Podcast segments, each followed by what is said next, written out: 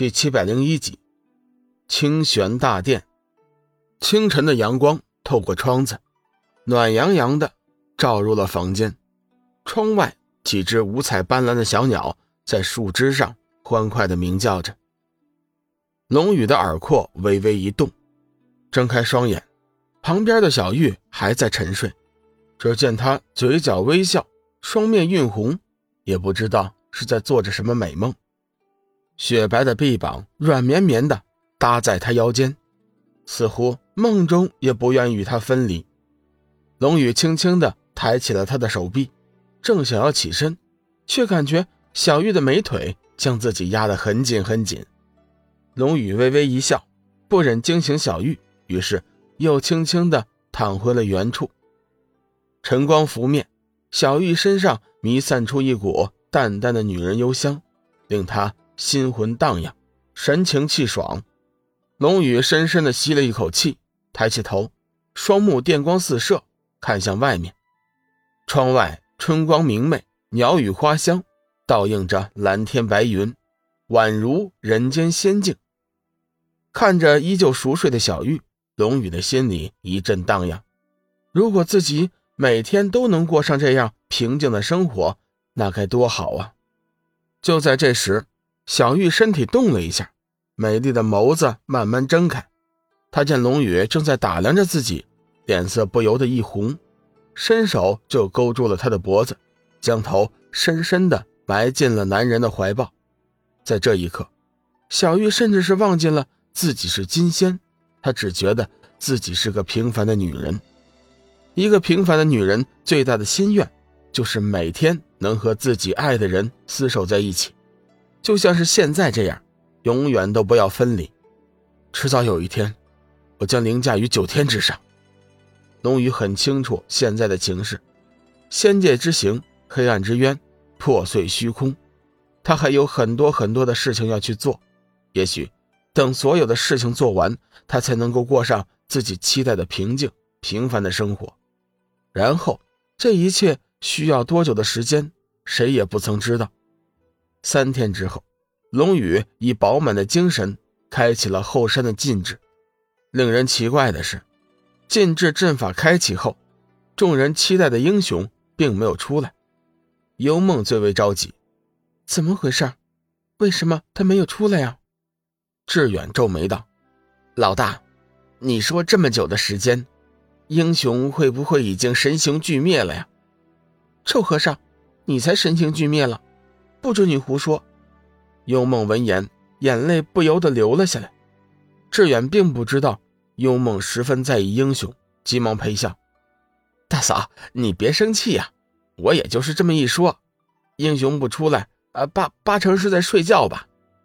噗嗤一声，幽梦被志远逗乐了，笑骂道：“你你还胡说！”就在这时，洞口突然传来一阵阴气，龙宇脸色大变。出声提醒，大家后退。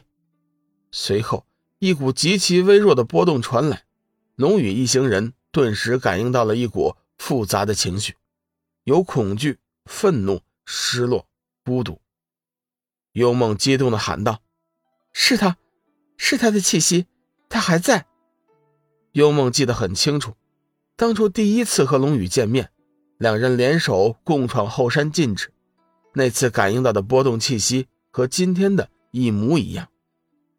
邪光脸色有些难看，老大，这是怎么回事？为什么我感觉好头疼啊？好像有人在用精神力攻击我的意识。天罗点了点头，不错，我也受到了攻击。大家后退一些，我进去看看。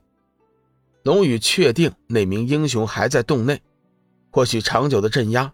已经使他失去了原有的意识，幽梦急忙说道：“我也去。”不行，龙宇断然拒绝。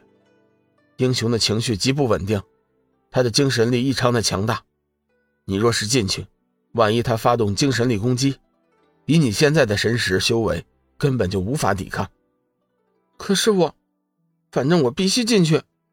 龙宇脸色一沉，道：“我再说一遍。”你不能进去，以你的神识修为，贸然进去，只能是我的累赘。幽梦的任性使得龙宇微微动怒。幽梦眼见龙宇动怒，委屈的眸子中顿时流下了泪水，只是再也不敢说话了。小玉走过来，抓住了幽梦的手，低声安慰，随后又转头埋怨龙宇：“小雨，你也真是的，有话好好说嘛，怎么对幽梦这么凶啊？”龙宇淡淡的说道：“我是为他好，现在我就要进去了，大家退后，在我没有出来之前。”你们谁也不能进来。众人见龙宇神情严肃，急忙点头答应。进入洞口，龙宇的面前是一条漆黑的甬道，只能容得下一人的身体。英雄的气息便是从甬道的深处传来的。龙宇心念一动，周身弥散出了一道霞光，将周围照亮。大步向前走去，大约一刻钟的时间，他走到了甬道的尽头。眼前并不是英雄，而是一道石门，表面流转着悠悠蓝光，看上去异常诡异。龙宇仔细的打量了一会儿，发现石门上雕刻着一种阵法。龙宇犹豫了片刻，以强力抹去了阵法，推开石门走了进去。